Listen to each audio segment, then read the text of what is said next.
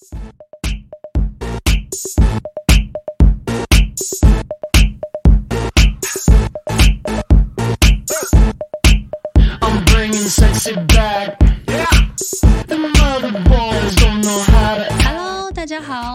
来到我的播客，我是劳拉。如果有一份工作是你每天和不同的人去聊他们的这些爱欲过往啊，知道大家这些不为人知的小秘密，并且把它撰写成文的话，你会想做吗？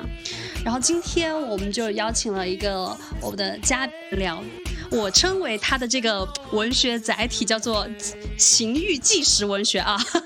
让他来和我们聊一聊，就是从事情欲纪实文学撰稿人是一种怎样的体验。当然还有一些我很好奇的一些吃瓜的问题。对，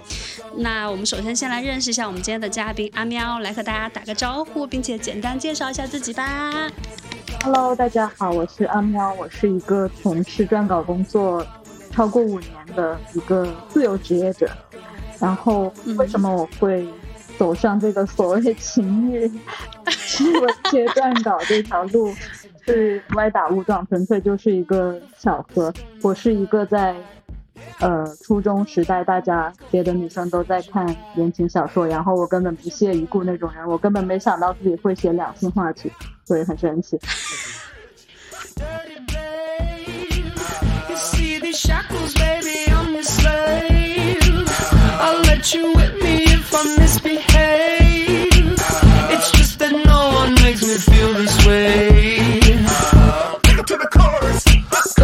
话，在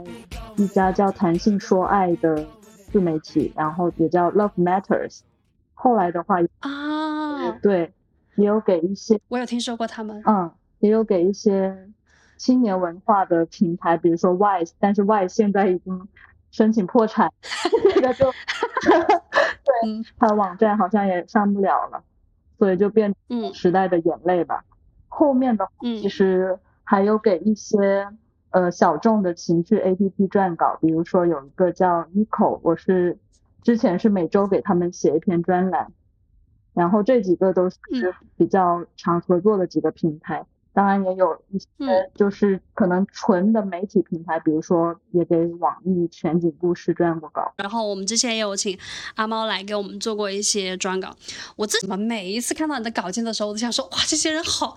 就是好精彩呀、他们的故事这也是我想要邀请你来做这期播客的主要原因，就是我真的很好奇，就是大家在面对这样的一个采访的时候，这些来访者他们是一个就是什么样的心情？其实就是我给你们供稿的时候，就是有很多受访者其实是你们帮忙牵线的嘛。然后嗯供稿者其实他们本身也是比较乐于分享的一群人，所以合作的就那个磨合的需求是很小的。就很多时候大家都是很乐于分乐于分享自己的各种情欲体验的。我印象比较深的是有一次有一个女士她分享了自己出轨五个男人的经历，就对，而且他特别有礼貌，就是他跟我说完之后还会，就我感觉我好像是甲方一样跟我汇报完工作，然后他还要说好的好谢谢之类的，非常礼貌用语。他的故事也是让我觉得挺劲爆的，就是嗯，怎么说呢？出轨这件事情在一般的道德观念里面，其实就不算特别道德的一件事情嘛。但他就是很坦诚的剖开自己，愿意跟我们分享，所以我其实是很喜欢这样的受访者的。我也是。对，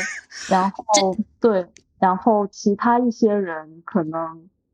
就是看，可能不是你们平台提供的一些，或者不是你们平台的一些，呃，就其他一些受访者可能就是通过不同的方式去找的，比如说有时候我会在豆瓣小组上面发出一些征集，然后也确实会吸引来一些奇奇怪怪的人，嗯，然后。比如呢？对，然后这些人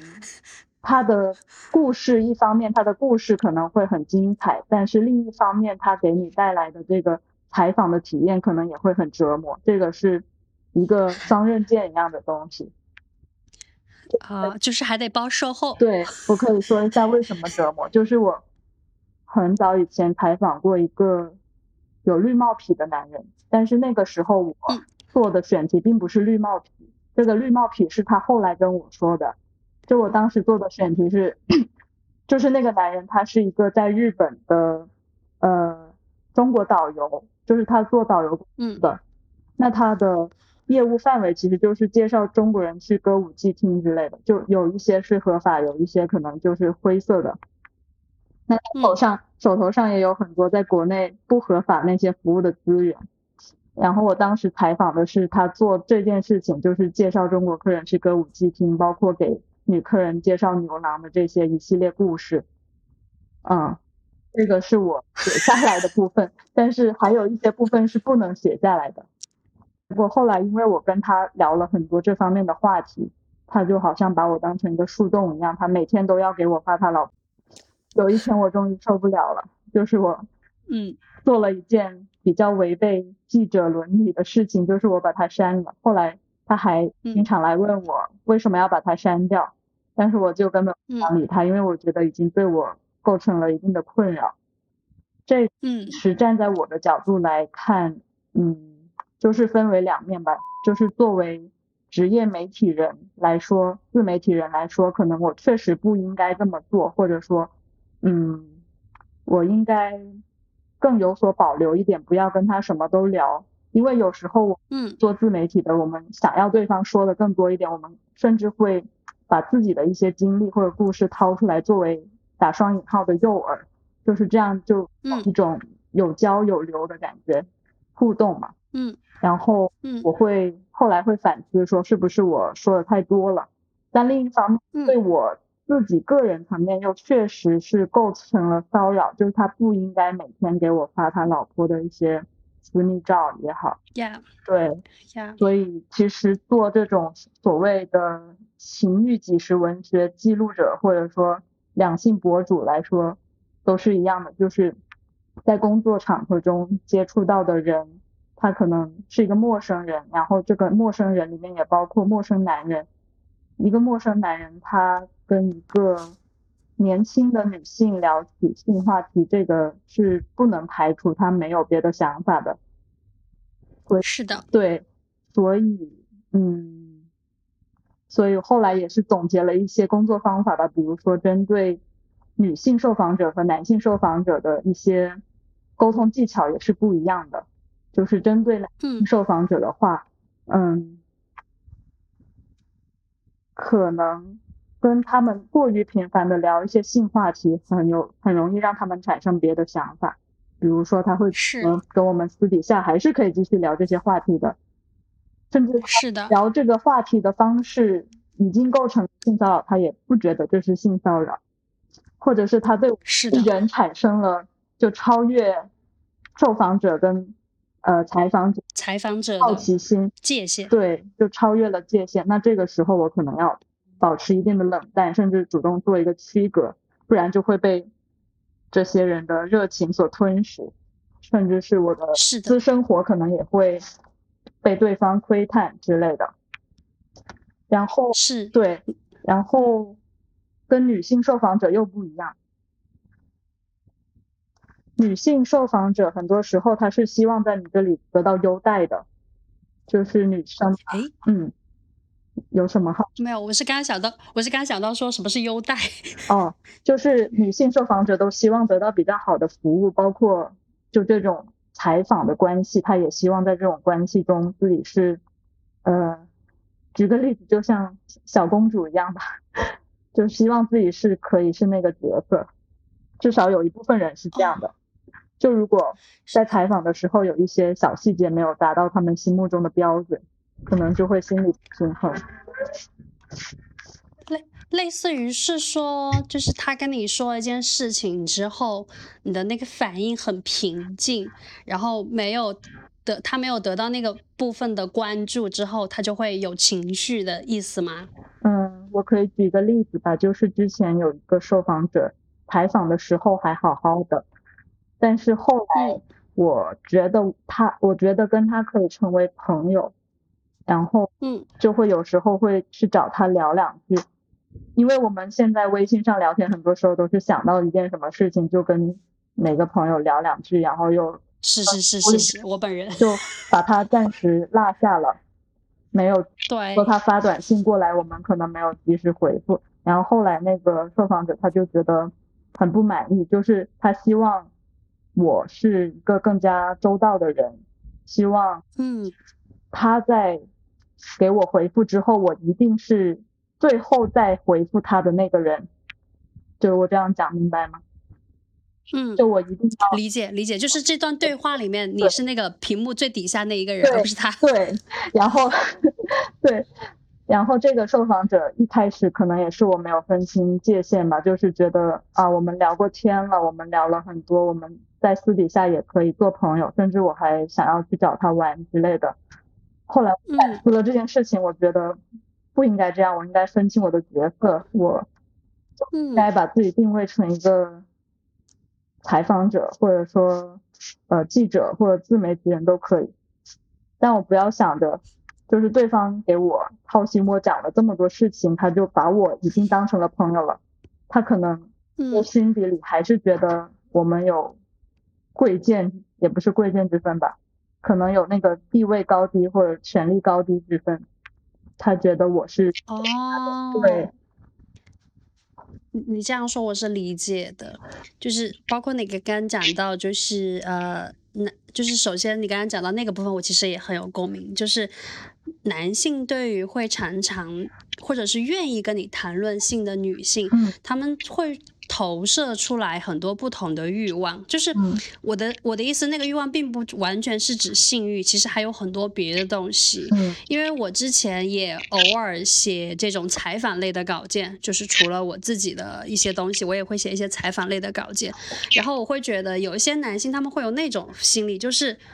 就是诶，既然你要问我这个问题，然后这个呃你也想知道我的那个真实的那个答案，那你也需要。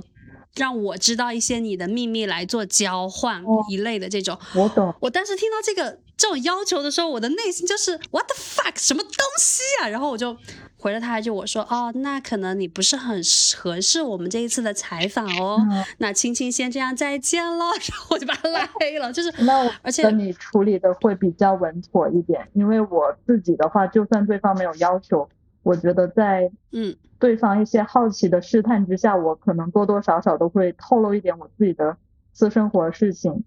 当然事后会嗯觉得，嗯，就好像拔那啥无情一样，你前面跟别人热络，对，后面突然那个呃一百也没有一百八十度吧，可能就略微收紧了一点，不愿意跟对呀，分享这么多自己的私生活，或者甚至他觉得我对他关闭了朋友圈，是不是就纯纯的利用他？利用完了之后就哦，丢弃不用，他无情。对，然后我是一度也是非常的苦恼，然后后年轻一点的时候就会想要，呃，尝试跟每一个人搞好关系，就我要嗯。去跟这个人当采访对象、受访对象，这个关系也要在生活中可以成为朋友，这样最好。但现在我已经放嗯。弃这种天真不切实际的想法了，我觉得就做好这一次采访就 OK 了，后面怎么嗯。是控制不了，而且我嗯现在是提炼出了一个心态，就是要像牛郎服务女客一样去对，就是然后采访对象。因为我前阵子看了一篇文章，是李小牧的，就是那个《歌舞伎町案内人》的作者。嗯然后嗯那个时候因为要出一本书，然后采访了很多歌舞伎町的从业者，里面就介绍了日本牛郎的一些工作的方法论，包括什么谈吐啊、眼神、动作都是很有讲究的。什么给嗯客人点烟的时候不能竖着来，要把打火机横着放，这样就不会嗯烧到人家，就不管火苗大小都不会烫到人家。我之嗯前其实也有试过在酒吧打工，然后我感觉跟客人聊天，其实跟采访的时候一些方法是一脉相承的。嗯嗯，你把自己带入那个角色之后，其实，在采访里面会更加游刃有余吧。你可以稍微放低一些身段，因为有时候就并不是所有采访受访对象都是这么的友好，或者说觉得你跟他是有经验，对他可能觉得我是去求他的，那我没有必要去跟他顶撞，或者说不对，我们是平等的，就没有必要这样。Yeah 对，yeah 唉，yeah，我我非常非常理解你刚刚说的那个部分。嗯。那我觉得就是回到我的那个点上，我觉得其实是因为，呃，我做就是我会认为说去征稿也好，去征集各种采访也好，我自己会认为说它可能是一个非常自愿的行为。嗯然后当对，其实我有时候就是跟一些哪怕可能只是陌生的朋友，我们聊到性的部分，大家问我一些问题，关于性的部分啊，关于这种私人的部分，我其实是会根据我自己感觉到，就是对方说这句话的时候，我有没有被冒犯到，或者说我们是不是处在一个很自然流动的状态下在聊这个事情，我其实都不是说在呃在看我们的关系是不是熟悉还是怎样，而是当下我会感觉说对方。是不是一个比较自然流动的状态？因为如果像我会提到我刚刚那个例子，我就会觉得哦，对方其实是有一种哦，我想要交换，要保证我的安全，或者无论出于什么心态也好，我当时就会觉得说，那这个采访对我来说它是不是很自然？我就会觉得有一些不舒服。当我感觉不舒服的时候，对我这个人就是一个非常以自我为中心的人。当我感觉我不太舒服的时候，我就会觉得这个采访它不会变得那么的呃，嗯或者说对方透露的信息不会是很真实，或者是呃他真的想表达的一类的东西，所以我也会我也会就是很拒绝这个类型的人，因为。老实讲，我其实很多时候做这种类型的时候，我也不是说对方要有多劲爆的故事啊，或者怎样子那种天花乱坠，因为就是 我常常都觉得，就是再天花乱坠也没有怎样，我会觉得那个真实性跟包括他的那个心路历程。整个我很好奇的是他的心路历程，所以其实他的那个行为如何，我其实是没有什么感觉。所以更多时候我真的很在比较在意说这个人他是否呃真的想要分享，包括如果他感觉到我是一个更加安全，他愿意说出来的对象的时候，那我觉得这个东西他才能进行下去嘛。所以其实我也是，我觉得啊、可能我当时也有点 就是不想要跟这种人有有什么瓜葛吧，我觉得很难搞。对我就首先做了那个很难搞的人，就直接告诉他哦不是很适合哦，拜拜哦这样对。然后包括你刚刚讲到另外一个部分，就是那个女性的那个部分，嗯我其我觉得就是男女他们在呃男女的这种类型的人，他们在我们这个从业，我我简称我们两个都是从业好了，嗯从业者的身上，其实投射的欲望还不太一样。男性可能呃性欲的成分高一些些，或者比例不要说成分，比例高一点点，或者是他们就是也是会觉得说呃有一个，因为我是我属于其实呃有一些公众的那种呃照片或什么是对外的，所以其实大家是可以搜到我是一个什么样的人，包括大家可能会听我播客或者看我写的东西，所以其实他们对我是更了解的，反而我对他们不是很了解，我只知道他们是呃一个可以接受采访的人，所以我更多时候就是会想要给自己有一些界限，所以我更多的时候，当我采访男性的时候，我就会先跟他聊两句，都不是聊到我们的话采访的话题，而是先看看说，呃，对方交流起来如何。如果比较轻松，我可能就会继续下去；如果说是比较艰难的，我就会 say no 打没。但是我发现女性这个部分上也有一些区别，就是。呃，我觉得可能跟我自己也有一些关系，是因为我的从业对于呃女性的一些情欲也好，一些在性上面的状况也好，包括我自己在做一些女性的身体的个案也好，所以我的从业跟我本身人会比较敏感，然后当对方说到一些事情的时候，我的那个共情能力或什么也会出来，就就是非常自然的一个流动。我也不是说就是为了引诱他说出来什么，而是我就会非常自然的去说哦，这个事情如何如何，你的感觉如何如何。很多时候我的采访都是问到啊，那这个事情你的感觉如何？这个是可能是没有人问过他们这样的问题的。大部分人可能关心的是这个事件它发展成什么样子，但是我可能很侧重的想问他说你的感觉如何。所以我觉得这一点上可能也是跟别人问他们的这些事件的时候都不一样，所以他可能隐约也会感觉到说哦，其实我可能有被看见，我可能呃也有被我的说的事情是真的有被听到的。那呃，我之前其实也出现过，就是有一个呃采访者，然后最后就是我们采访完那个事件之后，他后面有一直想要约我出去玩，但是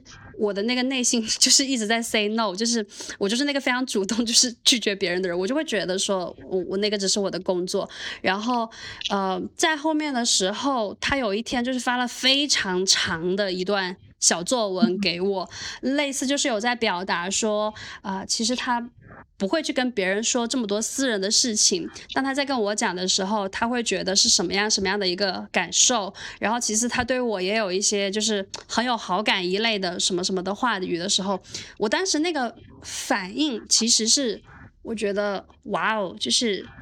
我觉得。呃，每一个人能够去谈到性的机会还是太少了。嗯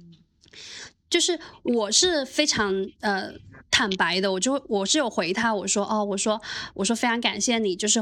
有这么多的东西想要跟我分享，但可能我会觉得我们嗯。就是私下还是尽量不要往来比较合适，这也是为了保护你，因为其实我是知道你一些事情的，我也我我其实呃我们私下接触越少，其实对你来说是更加合适的。但是呃放在我自己的那个角度，我只是会觉得说，如果我们大家谈性的那个几率，或者是呃每个人接受这件事情的程度，可以更开放一些，或者更好一些，大家对于性的认知高一些，也许我们都不会这么容易的陷入到这种这种情绪当中去。因为假如我是一个那种就是不怎样的人。没有什么职业操守的人，可能就是会趁他很脆弱的时候发生一些什么。如果我是一个什么那样的人的话，我觉得是很有几率的。所以，其实当大家，我觉得大家在接受这个采访的时候，也有一部分人是真的就是他被看到的那个心对他来说是很好的，可是可能因为一些表达方式或者对于这种呃。这种感情的认知的有一些差异，大家处理起来就会不太一样，这样子对。嗯，觉得你在这里扮演的角色已经有点近似于心理疗愈师了，就是他会把你当成这样一个可倾诉并且可以被接纳的对象。是的，是的，是的，所以其实 我后面发现我干不了这个活儿，就是就是我有点呀我觉得虽然我会拒绝别人，可是我觉得我可能还是想要更专业的人来做这件事情，就是大家真的只是在呃完成一个这样的事情，对，所以后面找了你，就是对从那个不太专业到专业的这个过程，其实也是吃过很多苦头之后自己提炼出来的。就是这里面需要把握一个度，比如说工作的时候，我就是一个记者的身份，然后给对方提供百分之百贴心的服务，让他可以掏心掏肺的信任我，可以把他的故事分享给我。但是当你下班之后，你要做好工作跟生活这两个角色区隔，不然有的受访对象可能会觉得，怎么刚才还很热情，但是下班以后给你朋友圈评论你不回复我之类，我是 我我我朋友圈还要对你营业，真的很累。我以前会有点混淆不清这两个角色，觉得 跟受访对象做朋友和私底下交往都是 OK 的，但是后来呀这样会，牵扯出一堆麻烦，所以就干脆决定还是不要越界，把自己当成正在上中牛郎就好。下中的时候笑死了，跟我没有关系，假装不认识。就其实心理心理咨询师也会有这样的职业操守，就是在街大街上遇到他的咨询者，就假装不认识，除非对方主动打招呼。我现在也是用这种职业操守来要求自己。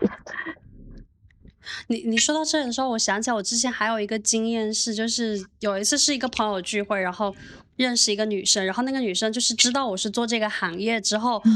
知道我是做两性教育行业之后，然后就开始跟我讲了非常多叭叭叭她的哦。私生活跟她的嗯呃什么什么伴侣或什么什么这样的。我当时就是嗯好，就是就是只是当听个瓜这样，我也没有想，因为我就觉得说我不可能给你专业的讲，只是跟另外收钱，不是，我是觉得就是他想讲就让他说这样好了。然后结果我跟你说，真的很巧，就大概不到一个月，我在另外一个朋友的 party 上看到他挽着我的一个男性朋友的手，然后当时那个女生看到我的那个脸色都不是很好，就是因为我们这个职业可能太少了，加上我这个发色，就是大家对我印象很深刻，所以她一眼眼就认出来我是谁，他应该就是很后悔跟我讲了那么多。但是对，但是我当时就是看到他的时候，我觉得他脸色就不太对劲，然后我就。有就是跟我那个男生朋友打招呼说啊，我说这个女生很漂亮，我说是你朋友嘛？就是假装不记得她了，不认识她了，所以他就后面有放松一点，但是就对，就是很好笑这个事情。哦，说实在，我感觉干这一行干久了，是不是就培养出一点那种磁场？我感觉我交朋友的时候，就包括认识很多新朋友，他们都很愿意跟我说他们的情感生活什么。就我好像 这个了个容器，他们 会有很多溢出的，平时没有办法去找到一个呃倾泻渠道的一些倾诉欲，就是往我这个杯子里面倒。就是我每次哦出去跟他们一聊天，他们就会说哦我我又跟之前那个男生复合了，或者我那个男生删了我又加回我，就诸如此类事情。是是的，是的，是的，是的。好有那我跟你嗯我跟我跟你说，我最近一次吃到瓜就是在两周之前，然后那一次是跟我一对开放式关系的情侣朋友吃饭，嗯 然后那个男生介绍女生给我认识，因为我之前就跟这个男生已经约过几次酒，我们在社交软件上认识的，我当时对开放式关系是很好奇的，所以我就有问他一些事情嘛，我就想要了解他们是怎么发展的。后面他就有把他女朋友介绍给我认识，哇，我当时就觉得好感激哦，就是就是因为就是应该也是他觉得我很可靠了，所以我们就有一起喝酒这样子。然后本来我们是在聊天，然后我就在好奇他们关系当中怎么处理这个部分。然后讲着讲着，突然他们另外一对朋友来了，然后坐跟我们就坐在一个桌子上，然后他那个呃另外一对朋友 B 男 A 男 B 女 B 他们都认他们都是知道彼此关系的，所以我们就还在那大聊特聊。然后这个时候那个男 B 突然就问我说：“你是做什么职业的？”我说。我是做性教育的，然后那个男生就说哦，他就问我说，你知不知道那个谁谁谁？我就说知道啊，我说诶，他们好像是也是在关注开放式关系，怎么你关注过？他就说对啊，我说哦，你你有想要探索吗？然后他就说有，我之前有过啊。然后这个时候 就是大家都安静了，为什么？是因为那个男 B 跟女 B 他们是新婚夫妻，嗯 就是就是刚结婚不久，然后我就看了他们，看了他女，看了他老婆一眼，然后我就想说这个话题要不然在这里结束，因为我不知道他们有没有聊过嘛。嗯然后这个时候，那个女生 B 就在刷手机，装作漫不经心，然后就回头看了我们一眼。然后这时候男生，然后我就看着看了一眼男生 B，我说哦，那是啊、可以聊的吗？然后他就说可以啊，怎么不能聊呢？然后他就开始大聊特聊。这时候他老婆就是我们在聊那个过程中，他老婆就是一度就是一直在假装自己在刷手机，但其实耳朵一直在听我们讲话，然后中间一直在就是回应。然后我就想到说。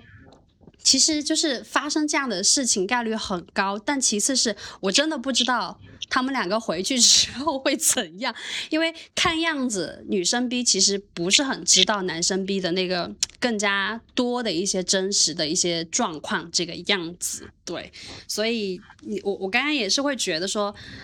大家真的很爱跟我们聊自己的这些私事，我我是很我是没有怎样了，我觉得也没有怎样，因为如果感觉到困扰，我是会说，但是我有时候也会就是会替大家捏一把汗，尤其是这种状况的时候，就呀呀呀，嗯，我感觉我的一些打双引号的朋友啊，就是不仅喜欢跟我聊，还喜欢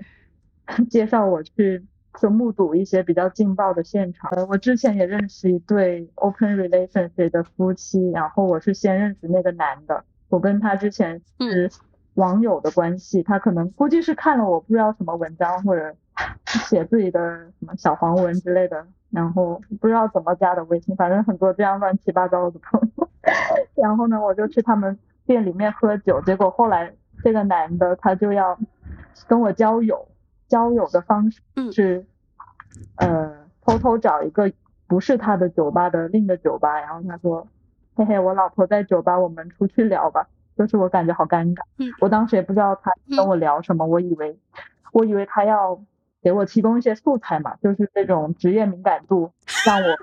真的他出去，但我其实对他丝毫没有情欲方面的想法。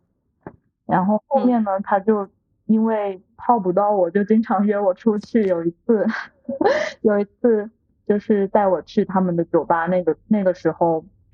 时间差不多打烊了，然后他们酒吧拉上闸门，结果里面在演出一出好的，就我之前不知道有这家这种这种就是地下世界，然后这个时候我跟你说，很快就是大家都在求那个地址在哪里。地址就是就是这个不是一个 FM 主题的酒吧，只是因为老板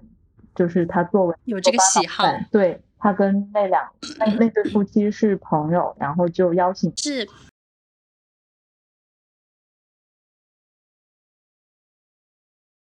哦，但是他们不是这样的主题，所以有只有有缘的人才可以参加。那有些希望去体验，但是无缘的人就谢绝了哈。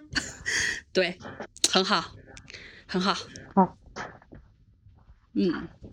对，好。所以其实刚就是刚刚说到这个部分的时候，我就想起来说，呃，这可能就是我们从业者当中的双刃剑，就是它既有就是我们可以。有更多的几率去认识到不同的人，而且那个不同的意思不仅是他们的职业，更多的时候其实是指说这个人的为人状态。因为很多时候，大家可能更多时候是看到这个人前的他，对，但于对于我们两位这种从业者来说，我们看到的是人后的他。然后还有一个部分是我们可能更多时候会，我自己会觉得说，我比较容易跟人快速的链接上，虽然那个链接不一定是有质量或者很亲密的链接，但是因为这个职业属性的特别之处，所以很多时候，因为大家就是我刚刚讲到的，大家很少有这个平台概率人去聊到性这件事情，所以大家非常愿意跟我去聊他们的一些东西，包括说，呃，我们。可能相对来说是更加，嗯，好奇、客观，然后会愿意去呃了解一下这样子，所以我们也不会涉及到他们的很多私生活，对方也会感觉到比较安全，所以对方会更加愿意和我们聊这些事情。所以整体来说，其实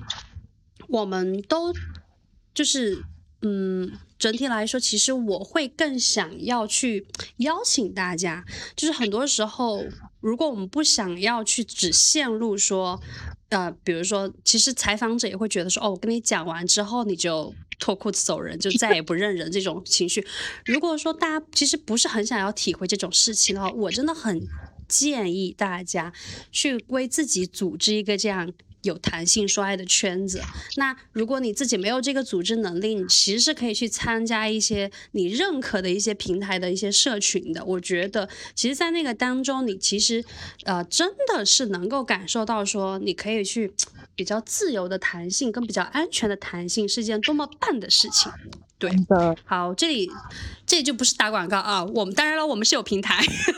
这也不是打广告。对，好，那接下来就是想要再采访一个阿猫关于自己的那个部分，就是那你会觉得说你在呃撰写这些稿件也好，或者说你，因为我其实前面有听到你有说到别人写的书呀，相信你应该也是日常有去很多的输入嘛，应该是跟这种两性有很多的输入的，对吧？那你会觉得说呃去做这样的一个。的职业，包括说你有看很多的书啊、电影啊这样的一些输入之后，对你自己的这个爱性观念，你觉得是有有什么影有没有影响？嗯，我想一下啊，这个问题我还真没有想过，因为我都是先出现问题，然后再去找解答方法的解决方案。对，嗯，找解决方案。我最早为什么会涉及这个所谓两性话题，是因为我自己遇到了一些困惑。嗯。最早的时候是我大学的时候嘛，大三的时候，然后大学老师想带我去开房，这件事情就是给我带来了创伤。后来我就通过文字的途径来进行一个宣泄，还有呃抗议，可以这么说。然后嗯，后面的话可能也是在一些情欲的探索里面遇到过一些困惑，所以会更多的想要通过书写的方式来进行表达吧。这样，其实书写真的是一个很不错的梳理，就是很多时候可能想想不明白，但是写一写就知道了，就知道是怎么回事了。嗯，还有就是可能很多时候，嗯，我跟别人在一起的时候，可能更多的是扮演倾听者的那个角色，所以可能也会道听途说一些故事，包括跟一些呃有浪漫关系的对象也好，他们会说自己。前任呀，或者之前经历过什么事情。那这些故事，包括我跟他们在当下，在我沉浸式的体验当中所经历的，其实都成为成为了我的一个创作的素材。对，情感就是不苦不快，不写会死那种。是是是，我也是。嗯嗯，那。那你会觉得你你你你的这些呃有过亲密关系或者约会关系的这些对象，他们会觉得你跟普通女生不太一样吗？因为你会更懂这些一类的。我觉得很烂，我听过很烂的一句泡妞的话，就是你是一个特别的女孩。而且我以前还说过一句更烂的话，就是我们是什么关系？我还问过这句话，真的很不可思议，就是大概。七年七八年前了，感觉嗯，很长时间了。那个时候我在北京上班，在一家广告公司，然后我有一个算是同事吧，她嗯呃她是一个女生，但是她是比较男性气质那种，然后嗯在后来她就呃算是勾引勾搭了我，搭了我之后。结果我发现我被利用了，因为他喜欢的是我们公司另一个女生。然后在这个情境之下，我就问出了那句话：是我们到底是什么关系？就是回想起来，真的觉得那个时候自己是很单纯也很可爱的。呀呀呀呀！就现在，现在已经成比较成熟的自己，很想拍拍当时自己的脑袋说。没关系，不用在意这个人，他只是就是只是一颗鹅卵石而已，后面还有很长的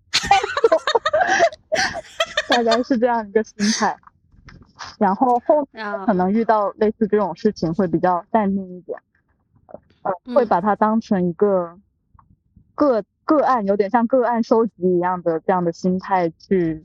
跟他互动，然后包括记录这些故事。就我可能会有一个比较私人化的小号，专门写这些情欲故事，就我个人的。那另一方面，我一些呃采访得来的比较公众化、公共化的叙述，可能就放在大号，就作为一个区隔。因为我的小号还是不希望被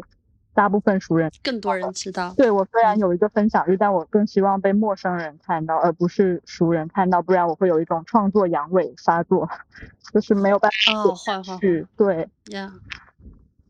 对呀。像刚才有人进来之后，我就没有办法很顺畅的表达，所以还是要选择一个比较清幽的环境。对，呀，这个清幽的，我感觉听到了路边的蛙叫，差不多就这么清幽。呀呀，所以朋友们，如果就是这一期录音，你们都会听到一些声音是很合理的，因为我们是两个是远程录的。然后他刚刚有跟我说他在那个乡间小路，所以就应该就是环境很天然这样子，就有一些蛇虫鼠蚁什么都不出奇。其实阿妈刚刚说。然后阿妈刚刚说那个部分，我其实很有共鸣的那个点，就是我其实也常把我的遇到的这些奇奇怪怪的人，然后就写到我们的素材里面去。常常你知道，就是我没有什么主，就是这一周推我要写，我不知道写什么时候，我就会想一想最近发生了什么，哦那个事情，然后我就会把它写下来，然后就是可能就是截取掉一部分内容，或者就是把它把这个故事如果很精彩，我就把它拆成好几个。事情来写，嗯，然后就把它作为，就是，就真的就没没有没有一个爱会白做，就是每一个都成为了素材。嗯，所以你们从业者就是做爱都是为了积累素材。我讲真，我讲真是真的，而且常常你知道我的同事们就是到多离谱的地方，我同事他们就是，我有时候在写一些课程或什么时候，我同事会问我说，今天有没有什么东西要我去试验的，就是。因为你知道，你总总是要有一些，比如说技术点呐，或什么的，就会我就会，然后我就说哦，有一个，然后我就教我同事，我就跟他说，等下你就这样这样摸他，然后你就看看他的感觉如何，然后你再怎么问他，得到他的一些真心话。这样，然后我当时都觉得自己就是很像那种派那种特工出去色诱敌人，然后拿情报回来。对，现学现用这些小技巧非常实用。对。对我自己都觉得很离谱，然后，但是你知道我的同事们都是那种很主动请缨在做这件事情，包括其实就是到后面的时候，就是我我们已经形成了一种默契，就是每当。大家有什么东西。我之前有一个同事是那样的，就是我有时候需要一些不同人的看法，因为就像你刚刚说到的，我们号的一些用户其实会关注我们，也很大程度是因为我们的价值观是相近的，我们想的一些事情，只是可能我们走在了他们前面，或者是有些事情我们做了他们没做，所以我们这个时候得到的一些看法可能也是比较片面的。然后我就会想说，我想得到一些更加不同人的意见的时候，我的那个同事他就会拿出他的微信小号，然后那个小号上面就全是就是 他的池子、他的鱼，对，然后他就会发一条朋友圈问说这个事情大家怎么看，然后大家就会回复，他就会带着这个满满的硕果回来告诉我说啊，大家有这样这样想。我当时真的觉得这一件事情虽然很离谱，但发生在我们公司也是正常。哇，说起来好像我以前真的会有一些，呃，约会对象是作为那个采访备用素材来使用的，但是有一些人他们可能是乐意的，有一另外一些人呢，他们可能是很会担心说，哎，我不会成为你的采访，就是那个写作素材吧。然后我对此就是表示多，你真的想多了，因为你的经历并没有精彩到让我可以写。呀呀，这一点我也是一样的。我在，因为我在那个社交软件上面，我就有写我做了一个播客。然后，因为我会觉得在社交软件上找嘉宾可能会比较容易嘛。然后我就写了一下我做了一个播客。然后人家就问我说：“那你上这个社交软件上是来找实践对象的吗？”我觉得这个实践对象这个词用的就很暧昧。我就想说。我就问他，我说什么实践对象，然后他就会说，呃，成为你的素材一类的。我就说，哦，比较精彩的会征用，那种比较烂的就算了，听过就忘了。然后对方就会不会再吭声。对对，一般害怕被征用都是比较烂的那些，就真的就真的介意的，真真的那种有故事的人，就是他源源不断的素材库，你跟他聊一聊，你就知道他有故事。嗯，其实根本没有什么特别的故事。就是非常烂的一段经历罢了。是，然后我的写作这个习惯好像就是反过来又促进了，就让我更加有冒险精神吧。可能对，就是本来就会有一些冒险精神，然后因为有记录下来的这个习惯，或者说有一个产出的需求，那可能就会嗯更加的去敦促自己多进行一些尝试，包括跟奇奇怪怪的人接触也好。接触。对，有时候甚至会以一种旁观的第三者旁第三第三视角去旁观自己度的一次爱或者怎么怎么地的一次什么体验，就是会有一个自我是非常的冷静抽离在那里观察，就你们两个在做，然后我在旁边观察，或者说呀，对，非常有趣，会有点精神分裂。是是这一点，对，就是真的真的好好真实哦。就是你知道，我原来并没有觉得这个些东西怎样。就今天跟人家聊的过程中，我就发现有很多地方我们是一样的。然后被人很精准的表达出来的时候，我其实是有一点震撼这件事情的。对对对，是是是，很神奇啊。嗯。你知道网上的人常常讲，就是谁谁谁离婚了什么，他就又不相信爱情了；谁谁谁在一起了，他又说磕死他了，他也他觉得他也要长恋爱脑了啊！你在听了那么多可能比他们真实一百倍、狗血一百倍或怎样一百倍的故事之后，你会觉得对你你对于这些爱情关系，你会有就是更加积极，还是说会没有什么感？我觉得我会分开来，我所采访征集。或者收集到的那个世界的一一系列素材，然后也会非常客观的，就是面向我自己真实经历的一个世界，就是这两个是独立的。可能我会各种狗血的故事，但是这不影响我本身，我这个人拿到的人生剧本或者说爱情剧本其实是很纯爱的，只是说我可能比较奇葩，我喜欢去听故事，那我就跑去跟各种人碰撞，然后听他们的故事。但我本身我自己的爱情经历还是让我觉得人间有真情，人间有真爱的，就是我对我自己是可以过一种非常单单纯的，甚至组建一个稳定的小家庭，然后呃老公孩子热炕头那种生活的，只是我不觉得这种生活很吸引我，所以我选择不去过罢了。嗯，我遇到的人都挺好的。就是哇我哦，这会是对我现在会在旅途中也会遇到各种各样有意思的人，可能我跟他们没有嗯。聊到涉及性或者一些比较私密的话题，但是他们也会跟我呃敞开心扉的去聊一些他们自己的人生经历。其实这个过程也让我觉得，嗯、人性还是温暖的，我会相信，对，呀呀，会从这些人很棒身上得到很多温暖的东西。是所以不管我们是可能每天上网啊，或者看各种公众号文学，觉得啊这个狗血那个狗血，其实真实的世界，我相信还是有很多温暖的片段，并且有很多善良的人存在的。呀嗯，呀。你你刚刚说那个点是很重要的，就是其实我们所处的世界跟我们在网上所接收到的世界其实就是两个世界。嗯，你在真实世界里面你感受到什么就是什什么，而且就是那个，我觉得真的，我每次看到大家说那种什么不相信爱情或什么的时候，我我都在想，我觉得应该是。说这个话的人可能他是调侃，但更多的时候可能是他没有把自己很真实的放入到这个生活当中去，或者就是自己去创造一段关系，去感受这些试试看，就没有想到我们到最后要结尾的时候是这么纯爱的结尾。呃是的，因为我觉得每个人都要去真实的经历，然后再得出一手素材，这样比你从网上看那些各种吹得天花乱坠的一些文章也好，视频也好，然后再得出二手的素材、二手结论要好得多。因为你的世界必须是你自己去经历的，每个人都不一样。呀是的，没错，嗯，啊很好。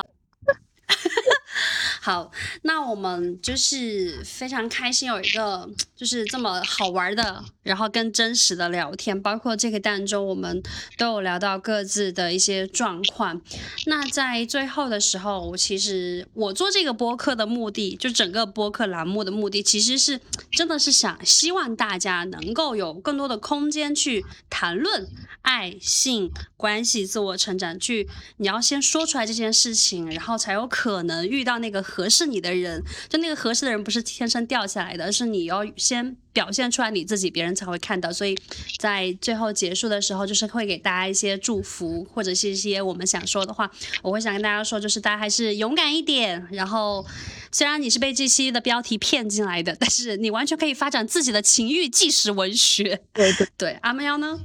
嗯，希望大家能够勇敢的在世间探索自己想要探索的一切，然后跟温暖的人抱团取暖，一起抵这个世界上其他的妖风邪气，大概就这样吧。妖风邪气，太好笑了。对，好好正能量的结尾，强行上。好正能量的结尾，好正能量结，没有强行上，非常非常有价值，非常有价值。好的，非常开心，阿猫今天跟我们聊这么多。那如果大家想要去呃看到阿猫写的一些创作的话，欢迎大家在豆瓣上找阿猫，他的 ID 叫做阿猫，就是没有口字旁的那个阿，然后猫。回头我也会把他的 ID 放在我们的简介里面，大家可以在我们的内容简介里面看到。那最后就是祝大家有一个丰盛滋润的夜晚啦！大家拜拜拜拜拜拜。对吧？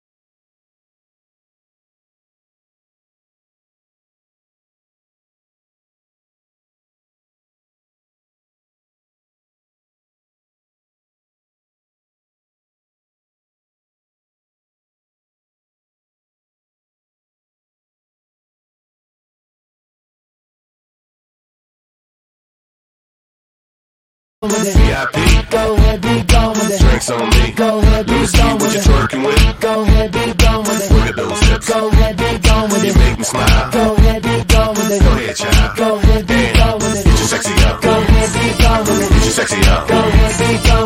sexy out. Go ahead, be gone with Get it. your sexy out. Go ahead, be gone with it. Get your sexy out. Go ahead, be gone with it. Get your sexy out. Go ahead, be gone with it. Get your sexy Go out. ahead, be gone with it. Get your sexy out. I'm bringing sexy back. Yeah. The motherfuckers don't know how to act. Yeah. Don't let me make up for the things you lack. Yeah.